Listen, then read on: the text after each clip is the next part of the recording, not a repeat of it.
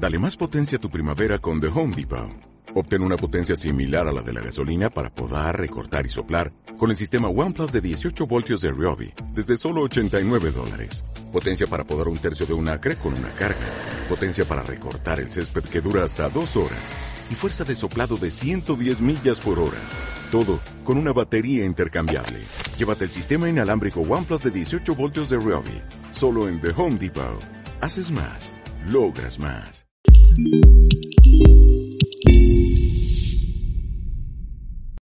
La enseñanza del día de hoy se llama enfermos y pecadores. Y tú estarás pensando, enfermos y pecadores, ¿qué será enfermo y pecador? Pues vamos a irla desarrollando a medida que vayamos avanzando durante este tiempo. Y hoy vamos a, leer del libro de Mateo. Y este libro de Mateo fue escrito e inspirado por el Espíritu Santo, pero quien lo escribió fue eh, Mateo. Y vamos a ver en, el capítulo 9, donde él relata el momento en que Jesús lo llama a ser parte de sus discípulos. En ese momento se acerca a Jesús y le dice, ven conmigo. Pero, ¿quién era Mateo? Mateo, dice este libro, era un publicano. Y los publicanos en esa época eran aquellos que recaudaban los impuestos para los romanos.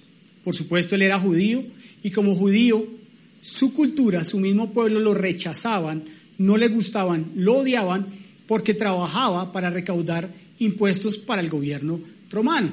Entonces ellos no eran bien vistos por su gente, por el contrario, eran totalmente detestables para ellos, no les gustaban para nada. Ellos se ponían de acuerdo con los romanos y les decían, mira, era como una franquicia. Entonces, déjame recaudar estos impuestos y los impuestos que yo me comprometo a recaudar, te los entrego, pero adicionalmente ellos, con lo que cobraban de más, se quedaban para ellos. ¿Qué quiere decir esto? Que eran seguramente hombres acaudalados, hombres adinerados. Y por supuesto, pues, ¿a quién le gustaba que le quitaran de su dinero? Uno, para darle a los romanos y dos, para ellos mismos quedarse. Entonces, claro, ellos, él estaba sentado, dice que estaba sentado en el tributo, en esa silla, pues la gente yo creo que pasaba y lo miraba, lo miraba mal, lo, lo miraba rayado, quién sabe qué pensamientos tenían en la cabeza. Pero vamos a leer del libro de Mateo, capítulo 9, versos 9 al 13 y vamos a ir desarrollando a medida que leamos la escritura, los versos, cada uno más adelante. Mateo 9, versículos 9 al 13 dice, pasando Jesús de allí, vio a un hombre llamado Mateo, que estaba sentado al banco de los tributos públicos y le dijo, sígueme. Y se levantó y le siguió. Y aconteció que estando él sentado a la mesa en la casa, He aquí que muchos publicanos y pecadores que habían venido se sentaron juntamente a la mesa con Jesús y sus discípulos. Cuando vieron esto los fariseos dijeron a los discípulos, ¿por qué come vuestro maestro con los publicanos y pecadores? Al oír esto, Jesús les dijo, los sanos no tienen necesidad de médico, sino los enfermos. Id, pues, y aprended lo que significa Misericordia quiero y no sacrificio, porque no he venido a llamar a justos, sino a pecadores. Iglesia, yo en esta mañana, yo te quiero invitar a que antes de continuar con la enseñanza, oremos juntos y le pidamos al Padre que sea Él quien nos abre, hable a nuestro corazón. Padre, en esta hora colocamos este tiempo delante tuyo. Te pedimos Padre, en el nombre de Jesús, que tu Espíritu Santo se mueva durante esta enseñanza, que sea tu Espíritu Santo quien tome el control absolutamente de cada palabra que salga de mi boca. Señor, yo te pido de la misma forma que le abres al corazón y a la mente de cada persona que está conectada el día de hoy. Y que la palabra que entreguemos sea viva y que dé fruto al ciento por uno en el nombre de Jesús. Amén.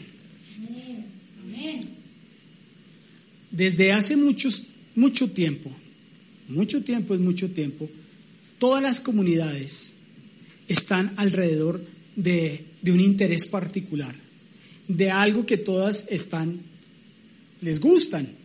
Entonces, por ejemplo, hay la Comunidad Económica Europea. Y la Comunidad Económica Europea está conformada por algunos países de este continente con el fin de ser una potencia económica, política e incluso militar. También vemos que hay comunidades indígenas que ellos lo que procuran hacer es cuidar, guardar y proteger su cultura y sus costumbres alrededor de lo que ellos creen y mantienen y quieren cuidar. También vemos que hay comunidades de animales en el reino animal. Y eso a mí me trae recuerdo cuando yo era niño y nos invitaban a alguna finca y yo era bastante inquieto. Y yo iba caminando y empecé a ver en algunos momentos esos montículos como de arenita, como de una tierra como rara, como extraña, y la veía con un agujero en el centro. Por supuesto yo ya sabía qué era, y eran los famosos hormigueros. Entonces, como yo era bien inquieto, como se los dije en un principio, yo cogía una ramita o cogía un palito y empezaba a meter el palito y a revolver ese agujero. Por supuesto, por supuesto, cuando yo cada vez que escarbaba y metía más el palito, pues, ¿qué pasaba? Las hormigas comenzaban a subir, a subir, a subir, a subir por el palito. Entonces yo decía, ay, me van a picar, me van a picar. Entonces, botaba el palo y más aún continuaba haciendo lo siguiente, y era, cogía con los pies y tapaba el hueco. Qué malo dicen por acá. Era inquieto, no era malo, era inquieto. Y luego, el día siguiente o, días, un par de días más adelante, me acordaba que había ido, había metido ese palito en ese hormiguero, que las hormigas habían subido y que yo lo había cerrado. Pero iba y volvía a mirar y me daba cuenta de algo increíble. Y era que ellas juntas trabajaban, se reunían y lo habían vuelto a construir. El mismo agujero que yo había desbaratado, que yo había pisoteado, que seguramente se los había dañado por completo, todo una cantidad de tiempo de trabajo se lo había dañado yo en par de segundos. Pero ellas, de nuevo, trabajando juntas, empezaron a armar nuevamente su, comunidad.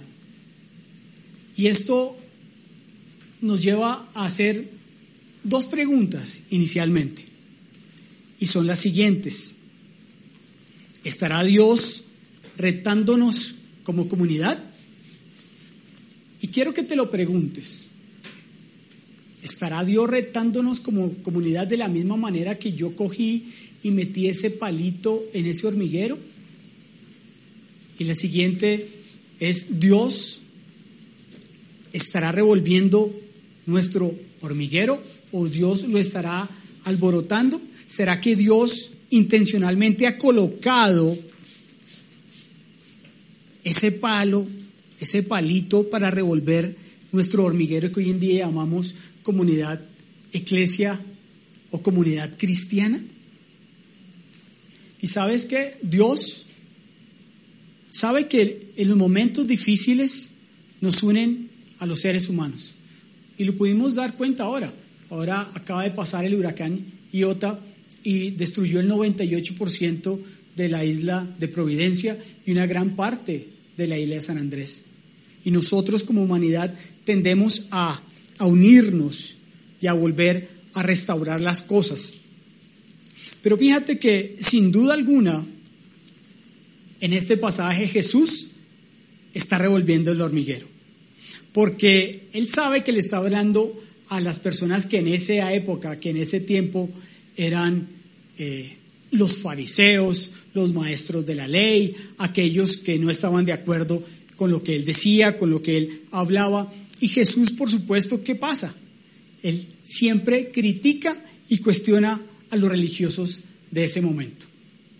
Siempre lo hace. Todo lo que ha hecho Jesús y lo que hacía a través de las escrituras era totalmente intencional. Y vemos en el relato en el, en el versículo 9, 9, perdón, que él relata que le da una instrucción a Mateo muy sencilla y le dice, sígueme, Mateo, sígueme. inmediatamente después vemos la reacción de Mateo. Dice que inmediatamente él se levantó y le siguió. Qué interesante es que después de que Mateo se para y le sigue, vemos a Jesús sentado en la casa de Mateo. Con Mateo, por supuesto, en su casa. Y esto nos quiere decir algo muy, muy valioso y muy importante. Y es que al seguir a Jesús, el primer lugar al que Él nos quiere llevar está nuestra propia casa, al corazón de nuestra vida. En el momento en que nosotros aceptamos a Jesús como Señor y Salvador, Él viene y mora y habita en nuestro corazón. Porque Él viene, se presenta a nosotros, porque vemos como siempre hemos aprendido que el vector es que desciende del cielo a la tierra. Es Dios acercándose a nosotros, es Jesús acercándose a nosotros. En este caso fue Jesús acercándose a Mateo, diciéndole, sígueme. Inmediatamente él se paró y lo siguió. Entonces, cuando nosotros tomamos esa decisión, Él viene y queda en nuestro corazón. Y aquí no es literalmente nuestra casa como hogar físico, claro que también, porque cuando nosotros empezamos a seguir a Cristo, nuestro hogar tiene y empieza a cambiar. Pero aquí lo más importante es saber que es nuestro corazón, es nuestra vida la que empieza a seguir a Cristo Jesús. Y como te dije anteriormente, Jesús era muy, muy, muy intencional. Y en esa época los hogares de, que estaban construidos no tenían ventanas. O sea, todo el mundo que pasaba por allí podía ver hacia adentro qué era lo que estaba sucediendo y qué fue lo que pasó. Después de que Mateo lo siguió, Jesús se sentó con él en la mesa y con otra cantidad de personas. Entonces, por supuesto, decían, yo creo que a estos fariseos les empezaba a escocer, les empezaba a rascar, pero ¿cómo es posible que este hombre, que el maestro, se siente con publicanos y con pecadores? Es imposible. Entonces ellos, porque adicionalmente eran chismosos, entonces se paraban y miraban por las ventanas. ¿Cómo es? ¿Cómo es? Y lo vamos a ver en el versículo 10. Y dice, y aconteció que estando él sentado, o sea Jesús, a la mesa en la casa, he aquí que muchos, ponle cuidado, muchos publicanos y pecadores que habían venido se sentaron juntamente a la mesa con Jesús y sus discípulos. Fíjate que es una entonación en el versículo 10, dice, muchos pecadores y publicanos. Eh, Lucas en el, capítulo 5, versos 22 en adelante, también hace la misma, eh, utiliza las mismas palabras, publicanos y pecadores. Y ese era un término que se usaba en esa época para decir que esta era gente mala. De hecho, en la traducción de The Message, dice gentuza. En inglés, la traducción al español habla como gentuza y los trata como personas malas.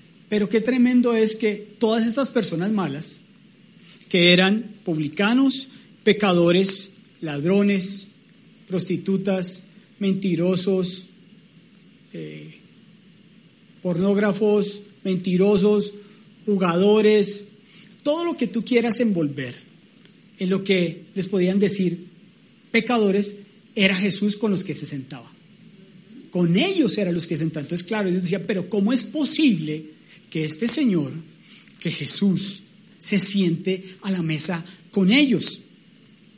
Y fíjate que en otras versiones dice que Jesús se sentaba cómodamente y se reclinaba a la mesa. Y eso es, eso es como si voy a coger esta silla, no sé qué pase aquí, y es como cuando él se sienta tranquilo, muy cómodo, cuando tú estás en tu casa con tu familia, con gente de confianza y estás fresco y te reclinas así, muy fresco. ¿Y eso qué quiere decir? Lo que aquí vamos a ver es por qué es importante la postura corporal de Jesús. Y te quiero decir que la postura corporal es muy importante. De hecho, nos quiere decir demasiado nuestro estado de ánimo. Y yo te quiero decir, si tú estás hablando con alguien y probablemente si estás teniendo una discusión con esa persona, yo no creo que tú te sientes muy tranquilo a hablar y a discutir con él si es algo acalorado. Lo más probable es que tú te pares y empieces a hablar aireado, porque eso es importante. O sea, la postura que nosotros tomamos nos da mucho que decir, nos da mucho que pensar, pero de la misma manera que Jesús lo hizo, se sentó y estuvo tranquilo. Dice que se sentó cómodamente y reclinado sobre la mesa al igual que los demás. ¿Qué nos quiere decir la Biblia? Que ellos, Jesús, los discípulos, los publicanos y los pecadores estaban sentados tranquilos, frescos, relajados, cómodos. ¿Y por qué? Porque se sentían en confianza, porque no se sentían discriminados, porque no se sentían rechazados, porque no se sentían aislados, porque no se sentían apartados. A diferencia de los rabinos y los maestros de la ley, que cuando ellos predicaban y cuando ellos se paraban a predicar la palabra de Dios, los rollos de la ley, ellos se paraban y tenían una postura arrogante. Ellos se paraban queriendo decir, nosotros somos mejores que ustedes, nosotros somos más importantes que ustedes, ustedes no tienen ni idea del conocimiento de la palabra, somos nosotros los perfectos. Por eso ellos se paraban y tenían esa postura arrogante. Pero qué tremendo que Jesucristo, quien decía ser el, el, el cumplimiento de la ley, pronunciaba la misma palabra de Dios, pero con una postura totalmente diferente. Relajado y tranquilo y confiado y hacía, hacía sentir a estas personas que por ellos eran rechazados cómodas. Las hacía sentir cercanas, las hacía sentir humanas. No, no como lo hacían los, los fariseos, que los miraban por encima del hombro. Pero, ¿qué nos está diciendo Jesús con su postura? O más aún, ¿qué está expresando Jesús con su postura? Nos está expresando que Él es alcanzable, que Él es humano, que Él es cercano a ti, a mí y a todos aquellos que podemos nosotros conocer que tienen alguna dificultad. Porque déjame decirte que probablemente nos hemos encontrado con personas que se llaman cristianas, pero que conocen nuestra condición o conocen la condición de otros y probablemente los miran por encima del hombro, porque se creen mejores, porque se creen perfectos, porque se creen la última Coca-Cola del desierto. Pero a diferencia, Jesús era totalmente cercano yo te quiero hacer una pregunta el día de hoy. ¿Cuál es nuestra postura actual? Y quiero que te preguntes por un par de segundos, ¿cuál es mi postura?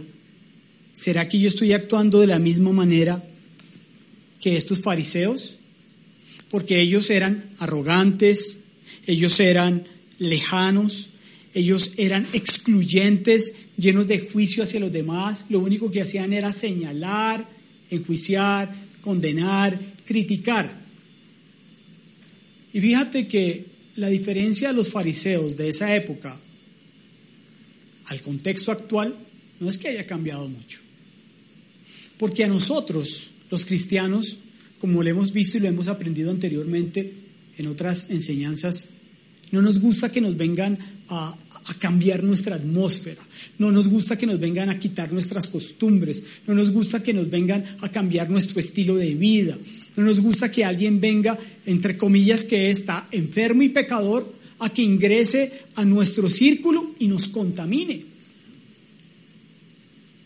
Entonces, la diferencia de los fariseos de esa época a lo que posiblemente hoy nosotros estemos actuando no es mucha. Porque uno lee y dice, ah, es que eso era en esa época, que es que ellos eran muy religiosos y eran legalistas. Pero ponte a pensar si en ocasiones tú o incluso yo no hemos actuado de la misma manera. O dime si en algún momento un amigo te llama y te dice, eh, Marco, hermano, estoy teniendo con, problemas con mi esposa.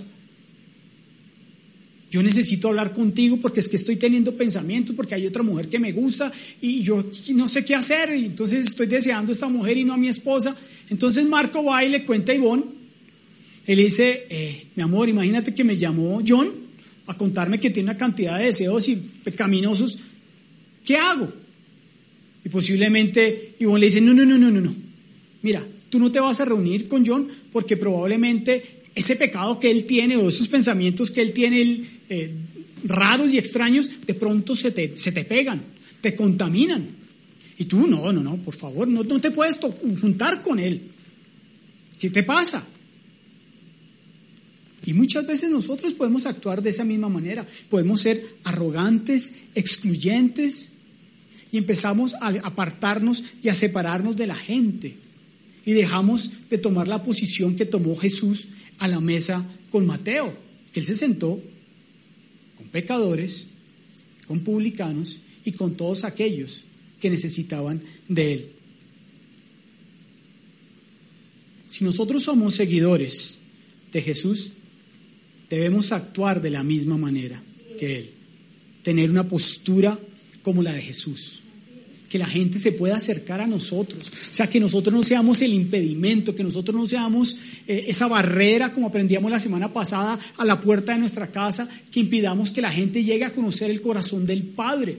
O sea, nosotros no podemos ser aquellos que en algún momento de nuestra vida, por nuestra burbuja de perfección que entre comillas queremos eh, mostrar, o decimos que estamos bien, que la gente no conozca de Jesús porque somos nosotros los que le impedimos, porque tenemos esa postura arrogante, en vez de tomar una postura relajada, tranquila y podernos sentar con ellos y para que ellos de la misma manera conozcan el corazón del Padre. Pero mira qué tremendo los versículos 11 y 12, cómo actúan los fariseos, porque estaban molestos, ellos pues ¿Cómo es posible que en las dinámicas de Jesús se siente con esta gente? Son impuros, son pecadores, son unas caspas. ¿Cómo es posible? Y el versículo 11 nos dice, ¿por qué come vuestro maestro con los publicanos y pecadores? O sea, ellos no podían entenderlo. Se está contaminando. Guácala. Es gentuza como podría decir eh, Kiko, chusma, chusma. ¿Mm? Y el versículo 12, Jesús le responde y les dice, al oír esto, Jesús les dijo, los sanos no tienen necesidad de médicos, sino los enfermos. Y yo quiero hacerte esta analogía. Fariseos con médicos Hoy en día, con el tema que nos ha venido sucediendo del coronavirus, y haz de cuenta que los médicos, por supuesto, quieren que los enfermos de COVID se sanen, pero ellos dirían, hombre, yo quiero que se sane, pero yo no quiero que lleguen a mí porque me pueden contaminar. ¿Mm? Así podrían actuar los fariseos, como un médico que sabe que tiene una responsabilidad para que la gente se sane, pero a pesar de que sabe que tiene esa responsabilidad de que la gente se sane, dice, a mí no me los traiga. A mí no me los traiga, déjenlos allá porque yo me voy a infectar o yo me puedo contaminar. O dime si no hemos actuado también de esa manera. Yo no me quiero envolver en las dinámicas de las vidas de las personas porque me van a dañar mi estilo de vida perfecta. Y así podían actuar los fariseos. Pero así podemos estar actuando tú y yo en ocasiones. Porque nos creemos perfectos, porque pensamos que yo nosotros ya enfermos, nosotros no estamos. Yo ya no estoy enfermo, ya no tengo necesidad y menos aún de que alguien venga y me contamine mi casa, mi atmósfera, que venga gente a la comunidad como rara, como extraña, con tatuajes, con aretes, con el pelo largo, con el pelo pintado. No, no, no, no, no, no, no. Porque es que desafortunadamente nosotros a veces nos fijamos más en el exterior de las personas que en el interior del corazón de ellas. Esto es algo a lo cual nosotros tenemos hoy en día que tener mucho cuidado. Por eso, volviendo al inicio, ¿será que Dios está colocando ese palito en nuestro hormiguero? ¿Será que lo está escarbando para que nosotros volvamos a restablecer lo que es una comunidad cristiana de la manera que Él quiere que nosotros seamos? ¿O nos vamos a quedar actuando de la misma manera que los fariseos? Y mira lo sarcástico que es Jesús en este momento. Y Él les dice, sanos y enfermos. Y normalmente vemos que Jesús separa siempre a la humanidad de dos maneras. Los sanos y los enfermos. Pero yo te quiero decir algo bien, bien importante. No solamente hay personas sanas, de hecho no las hay. Todos estamos enfermos. Filipenses, el, apóstol Pablo dice en Filipenses 1.6, dice que él está convencido que el que comenzó la buena obra la perfeccionará hasta el día de Cristo Jesús. Todos estamos en construcción. Es como si tú entras a una página de alguien, de un amigo que va a colocar una empresa y hasta ahora la está desarrollando y tú ingresas y dice página en construcción. Nosotros estamos de la misma manera. Nosotros estamos en un perfeccionamiento diario y continuo. Nosotros todavía estamos enfermos. Por eso tenemos que entender, tenemos que comprender que aún necesitamos de Jesús diaria y permanentemente. Y hay algo muy diferente a que seamos sanados, a que hoy en día seamos perdonados. Porque hoy en día nosotros ya fuimos perdonados. Ese sacrificio fue hecho una vez y para siempre. Nosotros ya hemos sido redimidos, ya hemos sido justificados, pero nuestro proceso y nuestro momento de vida cada vez tiene que ser continuo. Tenemos que ir cada vez siendo más sanados y restaurados. Y qué tremendo lo que quiere decir nuestro Señor Jesús en el versículo 12. Los que creen estar sanos no necesitan al médico, solo los que saben que están enfermos y a estos he venido a sanar.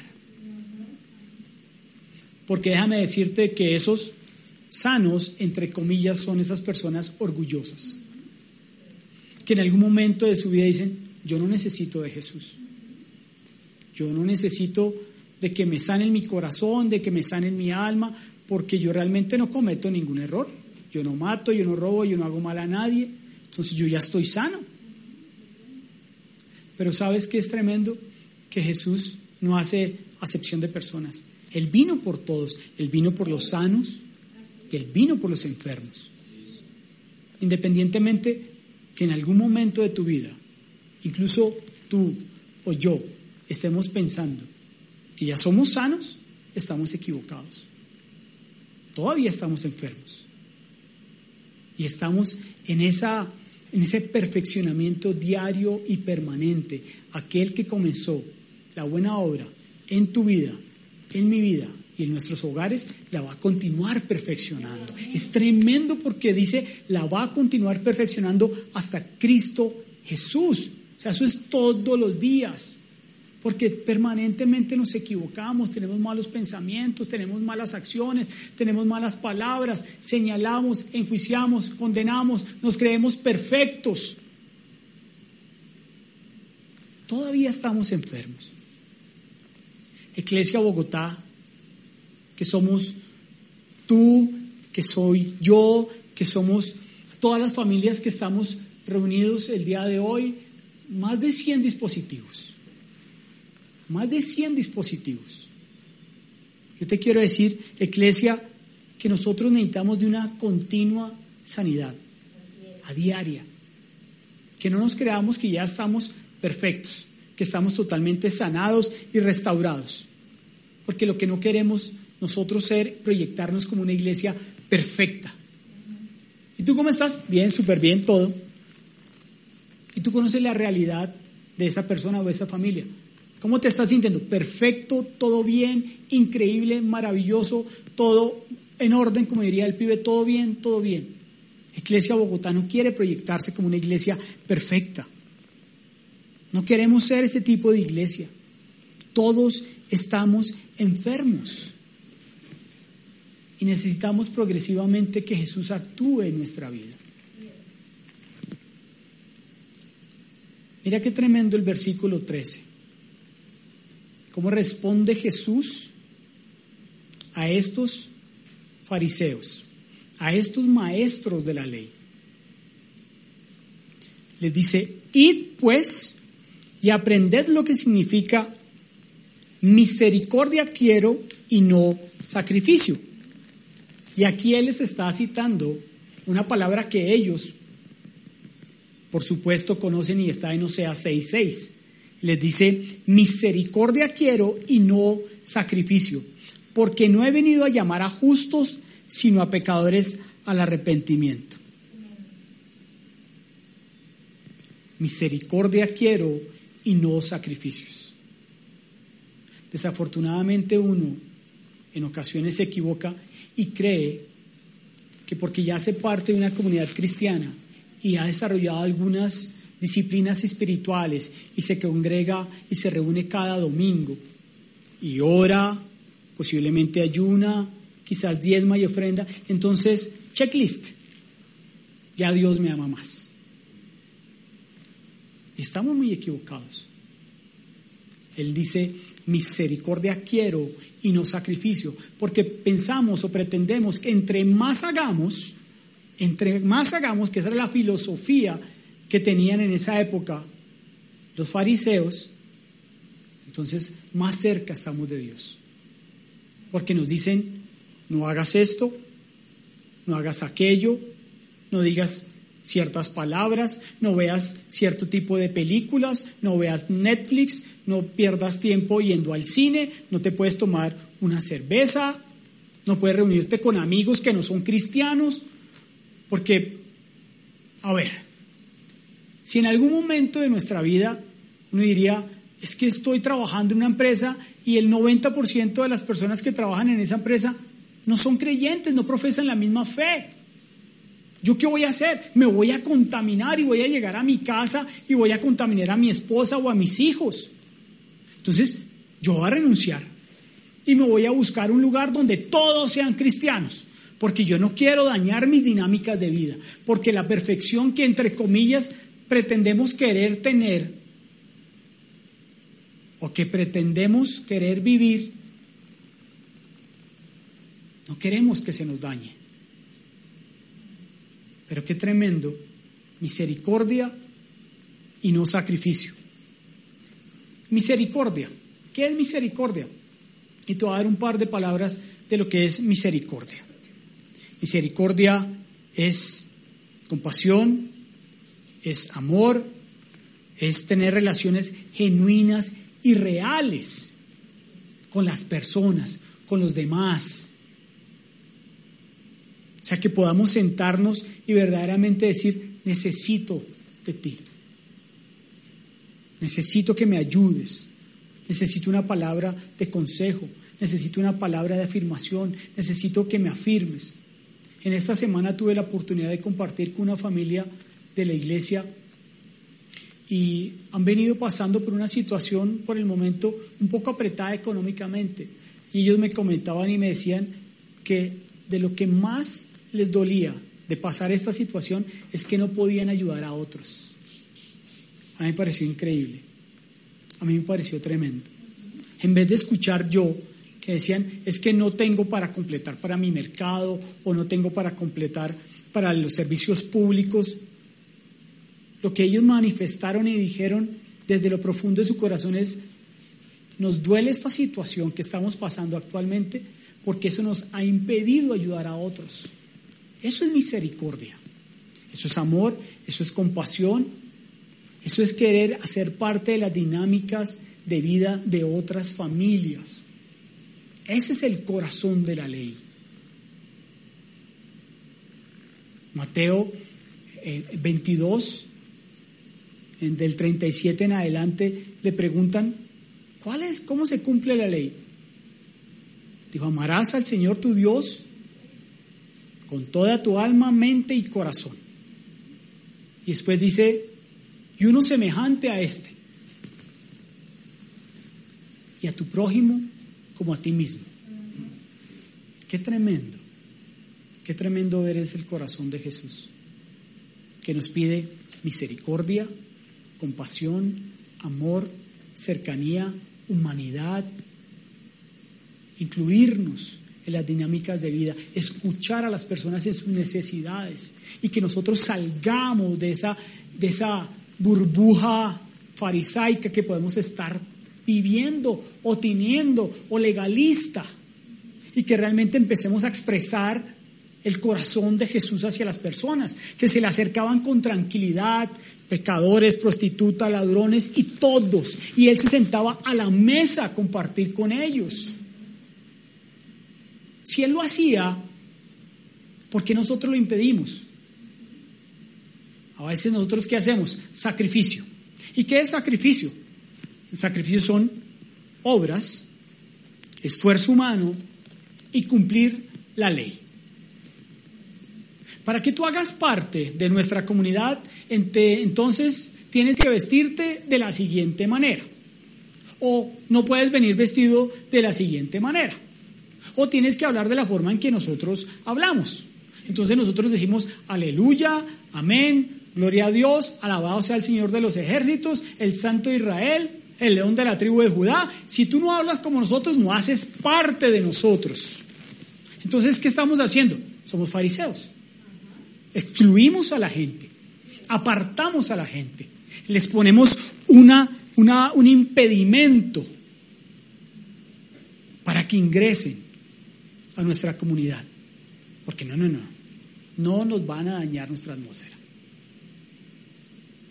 Esto es gentuza, gente mala, como lo llamaban a ellos, a los publicanos y a los pecadores, gente mala.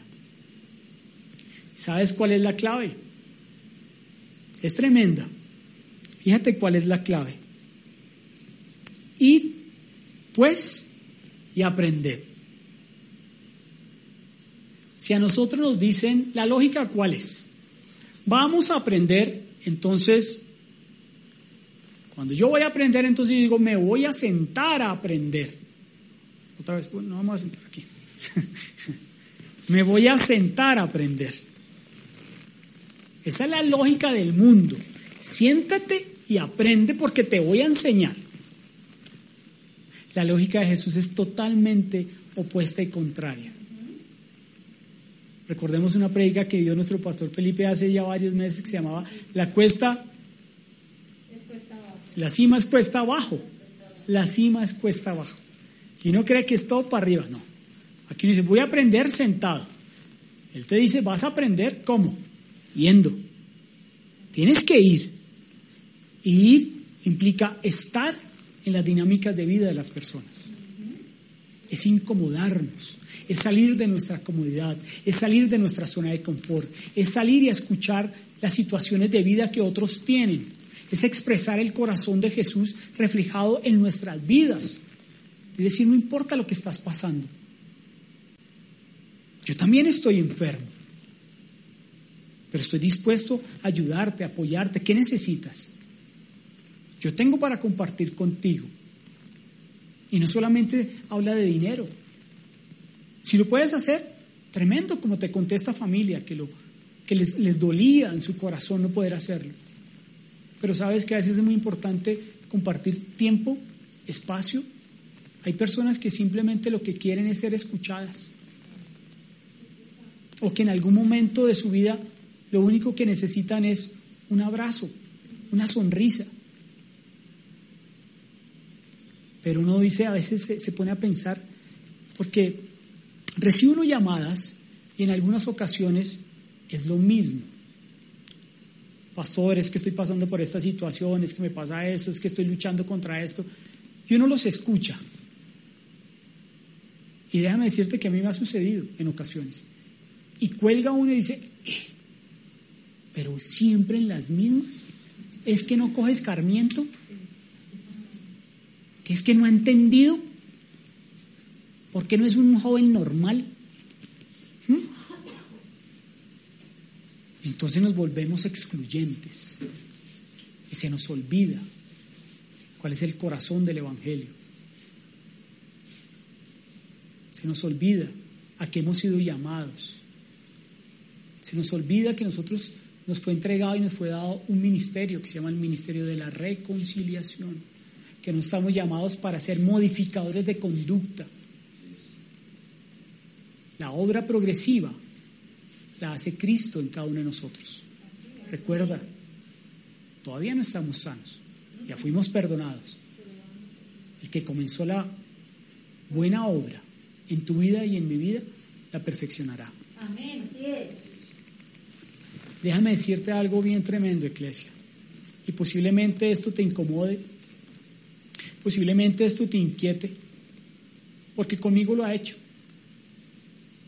Y es, si tu cristianismo simplemente es de reunirte a las 11 de la mañana, cada domingo, a través de nuestro enlace de Zoom de Iglesia Bogotá, no estás haciendo lo que Dios te mandó a hacer. Porque si de lunes a jueves, si de lunes a jueves no estás haciendo absolutamente nada y no estás yendo a practicar el amor de Jesús a otros lugares, verdaderamente no estás siguiendo a Jesús. Entonces es buen tiempo que nos paremos, como dice, vayan Ir, ir significa atravesar, es romper paradigmas, es romper situaciones, es dejar de lado nuestros prejuicios. Jesús no tenía prejuicio para sentarse con nadie. Él lo hacía tranquilamente, lo hacía muy fresco. Y la gente lo veía cercano, humano, alcanzable, accesible. Señor, soy pecador, ven acá. Aquí estoy para ayudarte, para servirte. ¿Por qué nosotros reaccionamos de una forma contraria? porque estamos tan cómodos cada domingo? Porque vemos bajar, porque hemos visto también bajar. Y no por las conexiones, porque no es que nos importen los números, no, sino es, wow, estamos dejando de compartir, estamos dejando de ser esos transmisores del Evangelio porque nos lo estamos guardando para nosotros, porque estamos siendo egoístas, porque estamos siendo excluyentes. Entonces, si tu cristianismo está solamente siendo los días domingo a las 11 de la mañana, yo te quiero decir que hay que revisarlo, que hay que revisarlo que tienes que dar esa comodidad de tu cama, de tu sofá, de tu sala, donde quieras que estés en este momento viendo esta, enseñanza y que mañana digas, me paro, porque el Señor me dijo, vaya, vaya, vaya.